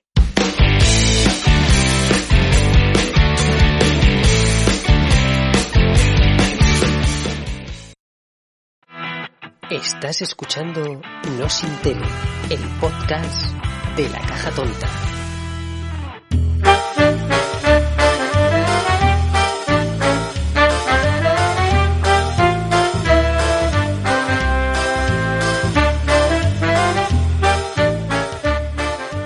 Bueno, y llega el momento de la tertulia y tenemos a Rocío Narita una semana más. Hola Rocío, ¿cómo estás? Oli, bien, bien, bien. Iba a hacer el saludo nazi, pero luego pienso que a lo mejor es de más. Así que voy a quedar con mi Oli de siempre. Porque en el fondo soy muy cookie. Oye, que estabas ahí en la caverna, te, te sacamos un poco, ¿no? De, de, de- de, como tú dices, de- del rincón de pensar, ¿no? Que te teníamos Total. por ahí. Pero bueno, esta semana no te hemos dado mucho castigo. Nosotros al menos. Tampoco pienso mucho. Yo es que soy más de, ala, venga. ¿Sabes? No, no hay filtro. Oye, Rocío, ¿a ti te gustaba cosas de casa? No. Ay, Borja, que me has quedado. No, tío, además es que lo llevo muy mal, ¿sabes? Porque aquí en casa todo el mundo es muy fan, ¿sabes? De sales súper fan. Y, a mí es que no, tío. O sea, es que me sacaba de quicio cada uno de los putos personajes. Todos, Mira, todos. Es que me daban muchísimo asco todos. Dios santo, nos está reventando el programa Ya, que nos tío, ha salido. lo siento. Coque Morello No, en nos ha traído a Steve Urkel en, la- en el bloque de ficción y hemos, eh, hemos estado ahí nostálgicos los dos y nos está reventando el programa total, ¿eh? Bueno, es- es- esto puede ser una un popular opinion, no pasa nada. Todo, todo, todo, lo, todo lo metemos, aunque sea con cazador, no pasa nada. Sí, sí, no es tan popular opinión, yo lo sé, es como lo de la hamburguesa de queso del ma- de pescado del McDonald's, que a mí me encantaba y todo el mundo la porrece. Yo son cosas que sé que llevo por dentro y que no puedo decir en voz alta a no ser que me, me pregunten específicamente. O sea, yo no voy por la vida diciendo odio cosas de casa, pero si me lo preguntas tengo que decirlo por integridad. Bueno, eh, es que todos, nosotros- Waldo, Faldo, Laura, es que les odiaba a todos. Es que qué asco de gente. Bueno, eh, si te decimos lo que hemos eh, nosotros eh, hateado aquí, o de alguna manera, Coque, ¿no? Bueno, al menos hemos dicho que, que ninguno de los dos somos ver, fan. escúchate el programa cuando lo esté, esté, esté publicado, escúchatelo que, que dos, en el mismo podcast, dos hemos coincidido en que seguramente una de las mejores series de la historia de la, de la televisión, pues a ninguno de los dos eh, nos gusta, vamos, que nos la suda Juego de Tronos, básicamente. Sí. Eh, Hombre, pero es que el Juego de Tronos es muy sudable. bueno, Es muy sudable. O sea, hasta cierto punto. O sea, yo las primeras temporadas Increíble. bien, las segundas ya, mm, escúchame, ¿sabes? Ni con calzador también. Pero. dos personas y media, podemos decir, ¿no? Que estamos aquí hablando No, mal de... a ver, mira mi, mi metro cincuenta, ¿cómo lo saca a reducir? ¿Cómo sabe que soy pequeña? Madre mía, ¿cómo nos van a poner mañana? No quiero ni pensarlo. Oye, y estábamos de bajón también porque hemos recibido una noticia de última hora. eh, Norma Duval, que sustituye, va a sustituir a Bárbara Rey en el desafío, en la segunda temporada del desafío. Parece ser que Bárbara Rey está con COVID, hospitalizada.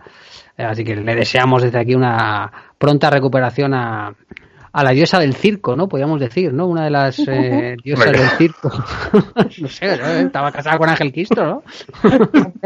Sí, Eh, pero... Ya trabajó en el circo, ¿no? Si no me equivoco, sí. ya llegó a trabajar. O sea, eh, vamos a ver, Rubén, eh, que es así. Que sí, que sí, pero que me A ver, Bárbara Rey ese es una diosa y durante muchísimos años olió a circo. Se merece, por lo menos, ese título. Y que sí. Es que... Eh, olía a circo y a monarquía también, podemos decir. Sí. Eh, ahí lo dejamos. Eh, Ru- Rubén, que está aquí, pero tiene la mitad del cuerpo en Tenerife, porque es nuestro corresponsal en la isla. Eh, donde se lleva a cabo el programa Love Island en, en un canal, no sé en qué canal, eh, creo que Neox. No, no, sí, sí era ironía, porque como no lo ve nadie, pues- Hombre, Pero- Borja, sí que lo ve gente. Un 1% de la audiencia. Yo, yo, Borja, no te vale lo que no te dejo. ¿Qué pasa, eh? Rubén Rodríguez eh, nos va a decir un poco, porque yo creo que ni Rocío, ni Coque, ni yo lo vemos. No. ¿Cómo, cómo va ese programa, Rubén? ¿Cómo, cómo va? Cuéntanos un poco, así rápidamente en líneas generales, cómo va el desarrollo. Pues nada, varias personas eh, conviven en una... en No, una no, no, no, no, no, no, no que me cuentes, si- no, que, que cómo va esta semana, que me, hago- que me hagas un Ah, vale. Nada, a ver, que han expulsado a...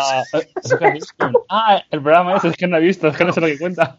Venga, va, sigo, sigo, empiezo, Borja, ¿eh? Eh, nada, a ver, expulsan a, a, a después a Ricky, que se ha quedado sin pareja, era muy obvio porque no tiene ningún nadie con quien juntarse. Y, me, y, y destacar a Yasmina, que la pobre eh, parece que no da pie con bola en el concurso, que empezó con un chico, el chico no, no le interesaba, se, se fue con otra, ella encontró otro chico, ahora el chico resulta que, que han metido en Instagram que, era, que, que conocía el, al de antes y ha dejado a tu chica tirada, tal. Que a ver si se ubica la pobre mujer, porque la pobre está un poco... A mí, a mí me gusta porque es un poco mala y, y a la vez es víctima, o sea que... ¿Esa chica es. Lola de la Isla de las Tentaciones? Y puede ser un, un poco ahora sí, está un poco perdida. Está un poco desubicada, sí, sí, y puede ser Lola. Ubícate. Oye, Rubén, pero que, en serio que nos encanta que, que veas el Love Island, ¿no? Joder, está, está guay, coño. Tenemos a alguien que, que nos puede hablar y, y nadie se nos puede quejar de que siempre hablamos de lo mismo, ¿no? Que Claro. no, no todo es supervivientes, ¿no? Hay islas por ahí más interesantes, entre comillas. Bueno, eh, ahora nos vamos a, a la isla main, ¿no? A la, a la isla mainstream, si, si podemos decirlo así, ¿no? Eh, a Honduras. Tenemos eh, a los supervivientes, tenemos a nuevos nominados para salir este jueves y tenemos ya a, a una desterrada, podemos decir, ¿no, Coque? Sí, pobrecita mía, de verdad, qué lástima me dio cuando Ay. mi pobre Lola, que estaba haciendo un concurso espectacular, y que, y que, y que por todo el drama este de fuera se haya quedado la pesada de Olga Moreno, que mira que es pesada la tía con ganas, y que se haya tenido que ir Lola, que está haciendo un concurso maravilloso, y ahí está la pobrecita en playa de destierro, con cucarachas, con can- cangrejos, con, sin sol, pobrecita, día llorando que está la pobre.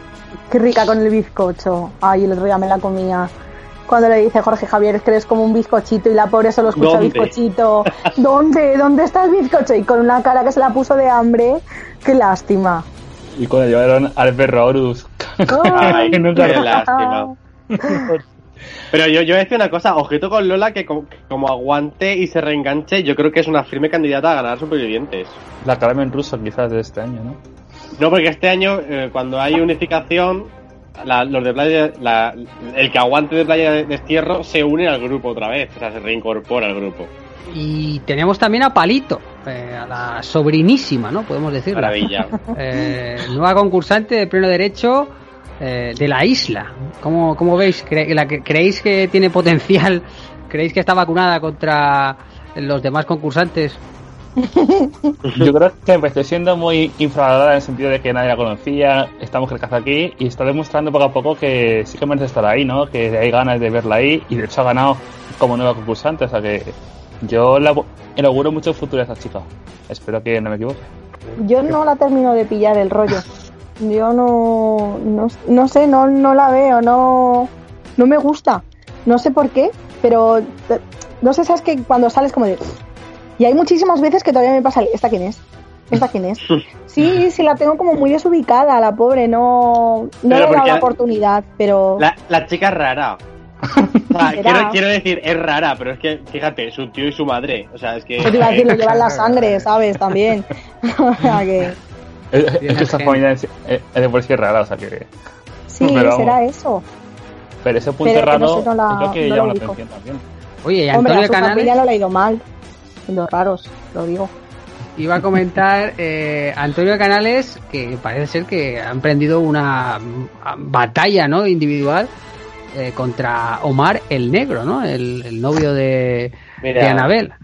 Eh, ¿cómo, ¿Cómo veis esto? ¿Os posicionáis de un lado, de otro? Yo sí, menudo papelón se ha marcado Antonio Canales, que iba de, de el, el típico viejecito, inofensivo, súper gracioso, y es una víbora, pero una víbora de mucho cuidado. A ver, es una vieja mala y se le ve en la cara. O sea, viejecito bonachón, mis mm, huevos, iba a decir, pero. O sea, no, ¿sabes? Una viejecito bonachón, si te hubieses metido arévalo. Pero este señor tiene cara de, vieja mala, o sea. Pero, pero mala, mala. Mala de si que te puede desear lo peor, lo Sí, va sí. a hacer, o sea. Sí, sí. De hecho, Vamos, encima está negando cosas que, que ha hecho fuera, como que, que no se lleva con la familia de Claro. bueno, la familia con Fidel y Rocío Carrasco, ¿no? O sea, está, está llevando un droga un poco, yo creo que por cobardía, para, a lo mejor, porque si no. no- para encajar no un poco jugar. puede Sí, ser. ¿no? Eh, de sí que es verdad que parecía que iba a haber un poco guerra entre, entre Fidel y Antonio Da, por así decirlo, y, y a lo mejor dentro del concurso o antes de entrar al concurso se ha dado cuenta de que los buenos mm, van para un lado van para el otro y él ha dicho en plan, "Bueno, me voy a quedar aquí porque todo el mundo quiere saber la opinión de Olga, entonces voy a intentar no estar a malas con ella, o sea, como no buscar ese enfrentamiento que hay fuera, buscarlo dentro de la isla y está intentando como pasar sin pena ni gloria en ese en ese campo, ¿no? Del decir, "Mm, sí, bueno, de pasada nos conocemos, como diciendo, a ver si van a hacer mm, Team Fidel y Team Antonio Da y solo por el morbo de ver a esta señora aquí, a ver si raja o no raja, lo va a pagar él, ¿sabes? Por así decirlo. Que eso es lo que tú dices, es que yo creo que es que al final Olga es que es que me parece sinceramente una concursante de mierda, es que su concurso se basa básicamente en hablar de lo que hay fuera, o sea, Sí, sí, sí. Es que no es, sé, que me, pa- eso, me ¿no? parece que sobra totalmente ahora mismo. se autoalimentan, ¿no? Volvemos a, a lo mismo al final. Cuando no hay polémicas allí, pues hay que tirar de, de lo que hay fuera. Y lo que hay fuera es una bomba eh, de relojería. Y este miércoles 21 va a ser Hiroshima. Total, Sí. ya lo Qué veréis. ganas, eh, qué ganas. Hiroshima se va a quedar corto. Porque Rocío Carrasco va a estar en directo en la. Bueno, mañana. Yo creo que no emiten episodio, ¿no? Mañana no se emite, No, simplemente la no, no, entrevista, no, ¿no? no, no, solo la Mañana es entrevista. entrevista. Iba a decir una nueva entrega, pero no, es solamente la, la entrevista a Rocito. Pero Y- eh, mañana o esta noche. Es verdad, El miércoles por la noche se ha Eso, dicho. no, eh, es más, he dicho miércoles 21, de abril. 21, sí. Miércoles 21, sí, sí. No, mañana. Es verdad, es verdad. Grabamos esto martes por la noche, con lo cual eh, mañana. Mañana miércoles 21 estará Rocito. Oye, han salido, han, sal- Bueno, sí. han salido en, en algunos medios que la, la friolera de mm, no sé cuántos eh, mm, colaboradores 28 he que- leído yo. 28, 28, ¿no? Que entiendo que, que no, obviamente no van a estar todos en el plató, muchos estarán de manera telemática. Y además vamos a tener a dos presentadores, porque van a estar Carlota Corredera y Jorge Javier Vázquez. Eh, ¿Qué va a salir de todo esto? A mí, eh, polémicas a un lado, televisivamente me parece un momento histórico en televisión, quiero decir. O sea, ¿quién iba a pensar hace un año que Rocío Carrasco se va a sentar primero uno en un plato, 28 colaboradores, tanto eh, a su favor como en contra? Porque, por ejemplo, a plató van a ir María Patiño y Antonio Rossi, que a priori están totalmente en contra de Rocío Carrasco. Yo O sea, que se, estoy- se va a liar pardísima. Me estoy imaginando una rueda de prensa a tipo Fernando Simón en el atril rocito y la pantalla con todos eh, en el zoom, ¿sabes? ¿Os imagináis? Nada, eso es lo que me estoy yo ahora mismo imaginando, ¿eh? Yo lo que tengo muchas ganas de ver eh, es precisamente esto que comenta Coque, de que hay eh, colaboradores que a lo mejor se han posicionado de otra forma o de otro lado. Y, y cómo va a ejercer su dictadura la Carlota Corredera. Porque hasta ahora ha sido bastante dictatorial en cuanto a opiniones mm, en contra de la suya. Eh, y bueno, me, me gustaría saber un poco cómo va a ser esto con ella delante. Quiero Pero decir, que ahora, por ejemplo, ha atacado... Javier Vázquez, que los dos son iguales en ese aspecto, o sea que, que va a ser muy complicado para, para los que están en contra de Rocío, ¿no? Quizás. A eso me refiero. Del, van a- ¿Creéis que van a tratar un poco de endulzar las preguntas que puedan ir como a desacreditar alguna información que haya dado Rocío para que no vayan tan a saco a por ellos? ¿O, creéis que esto va a ser barra libre y luego van a hacer precisamente leña del árbol caído en el sentido de yo el miércoles por la noche te dejo rajar lo más grande y luego voy a aprovechar jueves, viernes, sábado y domingo en el Sálvame Deluxe, eh, Sálvame sábado, Sálvame domingo, Sálvame Rocito, Sálvame Dios, para machacar el lo mal que te has portado haciendo este tipo de preguntas o ¿no? ¿Sabéis lo que quiero decir? No me he Sí, expresado sí, a lo sí. mejor muy allá, pero me habéis entendido. Sí, sí, yo te he entendido. Yo, yo creo que a priori le van a dejar día, día libre, exceptuando que comenten cosas que todavía no se ha emitido en el documental. Bueno, sí, sí, eso Porque, sí. porque yo sinceramente no veo a María Patiño eh, callando y otorgando órdenes, o sea, acatando órdenes. Porque todos sabemos que María es que es Patiño. eso. Si me dijeras creo- otro, pues vale, pero María Patiño yo creo que le va a sudar quien esté presentando, eh, pero que probablemente se, se enfade y se vaya de plató, no lo descarto, también te digo. Y no sé, yo, yo tengo unas ganas que, vamos, me muero de ganas. Yo creo que a lo mejor eh, para hacerle la, la cama a Rocío Carrasco y que vaya más programas y tal, intentan ser un poco más, endulzar un poco más las preguntas a lo mejor, ¿eh? Para hacerse un poco más que esté ya cómoda y a gusto. De hecho, no quería hacer al principio una entrevista y decidí hacer el documental porque no quería responder a gente en ese momento, hacer entrevistas. Entonces Yo igual... estoy convencida de todas formas de que esta entrevista estaba pactada desde el principio del documental. A eso vamos ahora. A eso Ah, quería yo perdón, llegar. Yo estoy Eh, no, no, te lo agradezco que abras un poco este melón porque eh, lo hablamos antes en el bloque de actualidad con Coque y con Rubén. Eh, y que ya hemos dicho, vamos a esperar y se lo vamos a preguntar a Rocío Narita.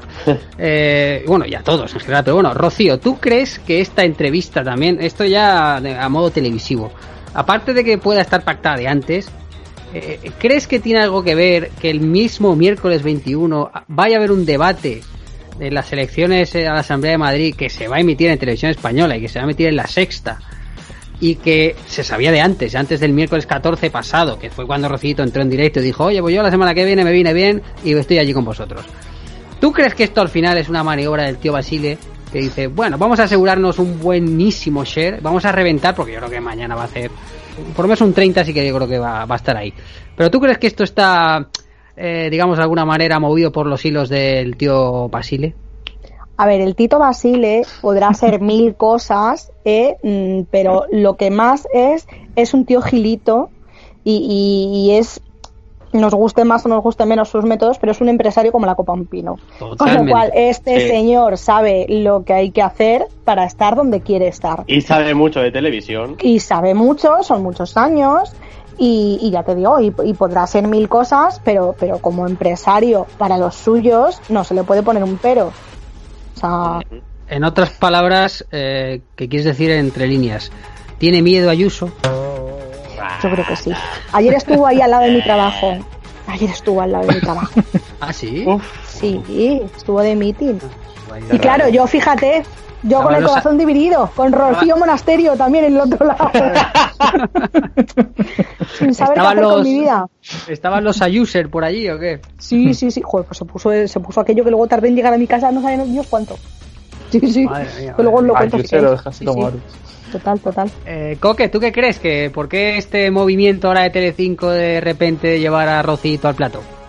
Mira, yo a priori yo creo que la entrevista sí que sí que había una entrevista pactada. Lo que yo creo que esa entrevista iba a ser al final de los capítulos y se ha adelantado por X ahora. Obviamente Ah. estoy seguro que después de los capítulos va a haber una segunda entrevista y me juego mm, mi dedo meñique.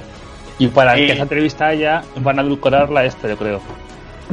No, yo no creo que vayan a Yo creo edulcorar, que no porque la tienen ya firmada. Fijo que la tienen firmada ya. Efectivamente, ya una entrevista tienen firmada seguro. Y eh, visto el éxito que han tenido, eh, les conviene a Mediaset alargar esto todo lo que se pueda. Y, y también han visto que, bueno, que no es que ya ha, ha perdido como tres puntitos de audiencia. eh, el miércoles los espectadores han bajado un poquito. Y creo que esto va a ser como el revulsivo para que la recta final de, lo- de la docuserie o docu-reality o docu, como se llame esto, eh, Juicio, juicio, se haga, haga, haga 30. O sea, va a hacer 30 de aquí al final. Bueno, yo creo que sí. eh, sobre todo ma- mañana, miércoles 21, hará, hará un buen número. La pregunta que os iba a hacer, eh, no sé si tiene mucho sentido porque mm, creo que más o menos me habéis dejado claro qué es lo que vais a ver mañana, pero bueno, os lo voy a hacer. Eh, Rocío Narita, mañana miércoles 21, ¿qué vas a ver a las sobre las 10 de la noche, no? Vas a estar viendo Rocito, vas a estar viendo el debate de la Comunidad de Madrid o vas a estar viendo eh, la película de cuatro desafío extremo, creo que se llama. Posiblemente, posiblemente vea la película de cuatro. No, yo sabéis que yo esta vez eh, estoy súper contenta de haberme empadronado en Toledo y no tener que venir a votar. O sea, porque de verdad que es que me cortaría un brazo eh, porque no sabría qué hacer con mi vida. Sería la típica que metería un cromo de espinete o algo así. Entonces, pues yo, fiel a mi encefalograma plano, yo rocito. Forever. Por cierto, que la, la película se llama Travesía, Travesía Salvaje, ¿eh? que a lo mejor Uy, pues ya ahora con esto dices, en "Ah, un, está bien". en un Bueno. renuncio ya. Coque Morelle, eh, Rocito. Eh, sí, bueno, estaré viendo Rocito, pero con un rabillo del ojo en Twitter viendo lo que dice en, en el, en el debate. Eso, eso lo sabía yo ya de serie, que iba a Es en que no os pasa, perdona antes de que, de que conteste Rubén, ¿no os parece que al final este tipo de cosas, como por ejemplo eso, los debates políticos y tal, que se alargan, que hay cosas que te cabrean, cosas que no, cosas que sí, siempre es mejor seguirlo por Twitter? Yo a través Yo- de memes me entero mejor de las cosas. Yo, yo que soy muy fan de, de los debates y estas mierdas, a, yo- a mí me encanta seguirlo por Twitter. De hecho, el, el día de las elecciones de Estados Unidos yo me quedé hasta las 7 de la mañana, despierto. Qué bonito. O sea, y todo por Twitter, ¿eh? O sea, yo viendo Ferreras y, y con Twitter ahí, con la gente hablando. es Claro, es maravilloso. que, es que es como los Oscars, es que es maravilloso verlo por Total. Twitter. Es que Sí. está bien ver la tele en Twitter, Borja, no, no es nada malo. No, no, no. es que Borja no. es que, que, que él él hacía la antigua usanza. Sí, sí, total. Es que me- me- me- no me concentro bien en, en la televisión, en este caso. Eh, Tengo la mente diésel. Eh, Rubén Rodríguez, ¿qué vas a ver mañana? Yo apuesto a que vas a ver Rocito y con Twitter también. Pues en este caso al revés, porque yo- en, en mi casa vamos a ver el debate, entonces veré el debate, pero con Twitter en Rocito. Aunque yo sé a quién voy a votar, lo tengo muy claro, pero así ver el debate para un poco ver otras versiones, ¿no? Quería dejarlo claro, Rubén Rodríguez. quería. Quería dejar Pero claro no. que él sabe a quién va a votar. que- Yo también, yo, yo también sé a quién voy a votar, pero único- quiero ver el debate. el que está por en Madrid, entre los que estamos aquí, o tú también con que estás en Madrid. No, no, yo voto a Madrid también. Ah, ent- entonces vale, entonces vale. No, yo, yo como Rocío también estoy empadronado en Toledo, o sea que no, no podré votar de momento en estas en estas elecciones de a la Asamblea de la Comunidad de Madrid. Así que nada. Y yo, pues, eh, yo seguramente esté esté viendo el debate. Quiero, porque bueno, no quiero, quiero verlo. Quiero ver el debate y como que por Ro- Rocío me van a dar luego, no, seguramente eh, veré el debate. Pero vamos, eh, acabará antes el debate, porque el debate creo que son dos horas, empieza a las nueve y media. Sí, Con lo cual, cuando, cuando acabe el debate, eh, estaré con vosotros ahí a, a full. Igual, igual. No os preocupéis. Eh, bueno, vamos a hablar ahora de eh, Masterchef 9. Que los datos de audiencia, pues, no han sido los esperados en su estreno. Eh, martes pasado hizo un 15. eh, creo que es uno de los peores datos, si no me equivoco, Coque, ¿no? De los estrenos de, del programa culinario. Sí. Y bueno, eh, vamos a hablar nosotros de un poco del casting, porque como el programa son los martes, nosotros grabamos más o menos a la misma hora, no podemos eh, saber qué va a pasar. Pero el casting ya sí que podemos ir descifrando cosillas, porque el casting ha sido un poco, como decíamos antes, muy parecido ¿no? a lo que a lo que vienen siendo los castings habituales de los eh, Masterchef anónimos. Pero el de este año, novena edición, ¿qué os parece? ¿Qué os parece Ofelia? Yo he dicho Pues- bien. Fuera de cámara lo comentábamos que se parece mucho a Luna del año pasado. Bueno, es ese perfil de Luna, digamos. Pero esos perfiles muy iguales, pero yo echo en falta a la persona mayor, a- esa sabiduría, a la abuela o al abuelo, en este caso a la abuela. El Pero pucherito, ¿eh? pero qué sabiduría, pues si Juana era más mala con dolor de muelas. Pero me refiero a esa, sabiduría de experiencia de la edad, ¿qué quiero decir? Y no era mala, era concha de aquí en Era viva. mala. Eso es Era- eso es una mala. Era, era mala y homófoba. O sea, por favor. Que tenía infilado a, a Michael. Pero, Pues pero- que Michael era un poco detestable en sí, ¿eh? Ah, sí, A ver, era, era, sí, poco sí, era un poco intensa la chica. Pero ¿qué se le va a hacer? Y nada, este, este año no sé a vosotros el casting eh, eh, qué os parece, pero bueno, es un poco mix. El Sí, yo opi- opino como, como Borja. Creo que sigue la tendencia un poco, de- sobre todo de- del año pasado. Ya han buscado perfiles muy parecidos a los del año pasado y siguiendo un poco también como maestro de la costura. Yo quiero destacar que es que ay, José Manuel me parece súper tierno y súper mono. Y, es que, y quiero que pasen cosas bonitas y que llegue a la final. Pero ese es el que vive con su abuela, que su madre es drogadicta, que no sé qué. Sí, que ahora vive solo porque la abuela tiene Alzheimer. El toxicómano te lo juro por mi vida. O sea, va a llegar un momento en Masterchef en el que es en plan de, no, mira, es que me pilló de cuerpo para abajo un tren, no sé freír un huevo frito, pero estoy en las cocinas de Masterchef porque soy un puto miserable en mi vida. O sea, Oliver Twist a las cocinas, ¿qué está pasando, sabes? Por favor, es que hay veces que pienso que, yo no sé si vosotros os acordáis de Futurama, había un robotito pequeño, como súper cute, ¿sabes? Sí. De- y es que es eso, o sea, Violeta la pobre en Masterchef, ¿qué está pasando, sabes? Que van a empezar a coger gente de proyecto hombre y, de sitios así como súper tristes para llenar las cocinas. Joder, no sé, ¿sabes? Claro, es que al final yo creo que se desvirtúa un poco el casting, ¿no? Porque Claro, realmente, eh, ¿qué está buscando Masterchef? Gente que realmente ame la cocina, que no sean profesionales, ¿vale? Pero que ame la cocina y que trabaje de alguna manera en ella, y que cada día esté en ella, o gente con perfil más televisivo, ¿no? Pero Más este para año, crear- a raíz de Sarai, han buscado gente que aparte de gustar, la- bueno, que aparte de ser televisivo, también se, se quiere dedicar a ello a, a la cocina desde el principio. O sea, en este caso sí que, por lo visto, el otro día, sí que intentaban mostrar y, y enfocar en gente que haya, haya estudiado restauración, hostelería, que, que, que estén en la cocina y que a su vez también tengan aporte en televisión, tengan un carisma, digamos. Es lo que he Jo, visto pues yo es que año. ese, ese carisma televisivo, que, que asumo que sí que lo tienen porque tampoco son tontos los del casting, eh, todavía no lo he visto. Lo que he visto ha sido miserias, miserias humanas. O sea, callejeros, viajeros, mm, versión, ¿sabes? Es que Ramón de Pitis y la Rubita de Cabañal a Masterchef. Por favor, ya un poco, ¿sabes? Que, A mí me joder, gusta mucho sé. lo que dice Lovers. Esa- eh, es que no sé los nombres ahora mismo, no me acuerdo los nombres. Pues Pues cuéntanos quién se le ha muerto, que a lo mejor le ubicamos más. Llegamos antes, llegamos antes. Cuéntanos su desgracia. Ah, Tuvo polio y tiene un brazo más pequeño que el otro. El respeto a la gente con polio, por favor, los haters. O sea, mm, que no, por favor. ¿Sabes? Oye, pues precisamente en un talent la clave es, es el drama, porque Hombre, mira la voz. a Hombre, digamos, y a superar de ti mismo ante tus Pero es que problemas. todo. Y, y- y, güey, por eso hay tanto drama.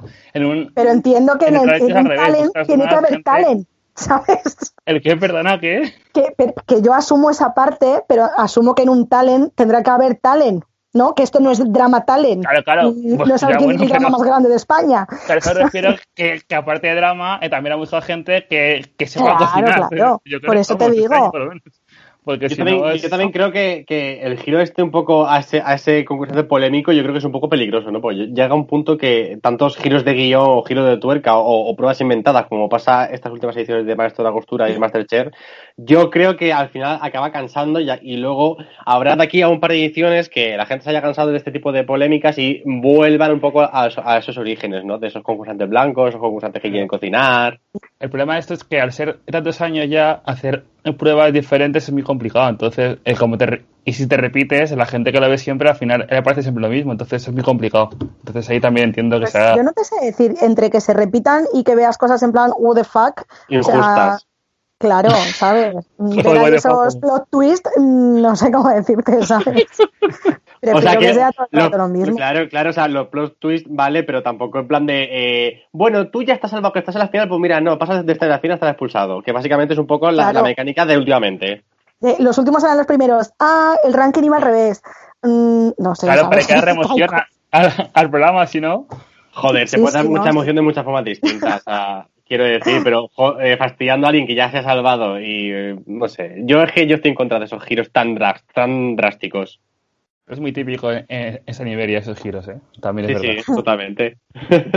Y hablábamos antes de los datos que habíamos dicho que el estreno de esta novena edición había sido una de las peores y es que estoy aquí repasando eh, un poco los estrenos ha sido el peor, exactamente, el peor eh, en cuanto a número de espectadores, eh, no a cuanto a share, que fue la primera, la primera edición en 2013 fue el que hizo un peor share, que hizo un 11, pero en espectadores hizo algo más de 2 millones, con lo cual eh, no sé.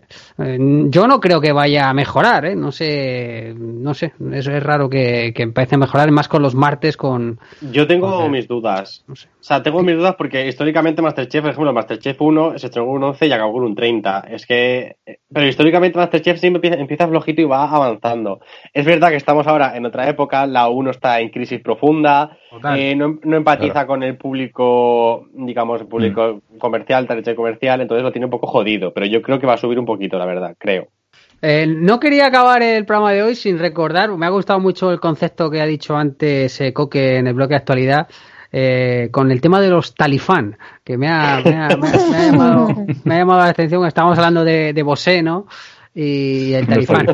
No, no sé si qui- eh, Rocío Narita, eh, antes de acabar el programa, eh, que ya nos estamos yendo, ¿quieres eh, comentar algo? Si has visto a la segunda parte de, de este, lo de Évole del pasado domingo con, con Bosé. Hemos hablado ya de antes de, pues, y por no repetirnos mucho, pero bueno, te damos eh, la oportunidad de que si quieres hablar eh, sin difamar la personalidad de este señor, eh, te- este es el momento.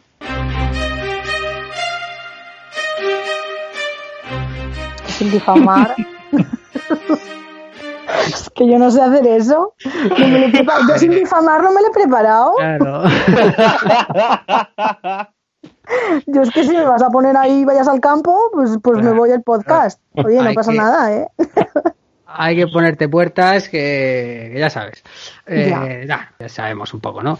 Pero bueno, eh, gracias por la aportación, Rocío Narita. Un placer. Chicos, eh, Gracias para más recetas. Es que Rocío es una fan de, de, de manual. de la vida. pues sí, me me ha gustado ese concepto de talifán, me ha gustado. Es muy bonito, muy bonito. escuchado, de verdad. Eh, bueno, chicos, eh, hasta aquí. Rubén, rápidamente, eh, ¿no- ¿dónde nos podemos escuchar? Eh, nos podemos escuchar en iVoox, en Spotify y Google Podcast. Exactamente, Y estamos ahí. en nuestras redes, en Twitter arroba no sin tele, en Facebook nos usuario sin tele, en nuestro Instagram en arroba no sin tele barra baja podcast y en nuestro correo electrónico no sin tele podcast arroba gmail.com. En Spreaker también estamos, en la plataforma de Spreaker también estamos ahí. Y que nos escriban, que nos escriban comentarios, buenos, malos, nos da igual. Contestamos a todos, eso eso es verdad. Y además, pe- personalmente, porque Rocío Narita se baja al barro Yo prometo Eh, portarme igual que con Miguel Bosé. Yo prometo no difamar, manteniendo las distancias. eh, por supuesto. Eh, Rubén Rodríguez, gracias, un abrazo y que pase buena semana, tío. Igualmente, Borja, hasta, hasta otra. Rocío Narita, un abrazo fuerte, cuídate, gracias. Tesis. Y Coque Morelle, un abrazo fuerte, cuídate. Otro para ti, mua, mua, mua. Gracias a los tres.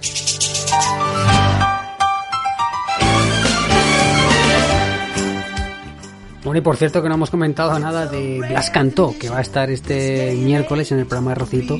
Esperemos que sea presentando ese Voy a quedarme. Pero bueno, la semana que viene lo comentamos todo.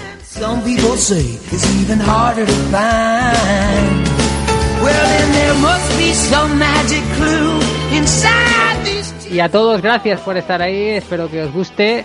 Eh, lo hacemos de verdad, sin, ninguna pretensión.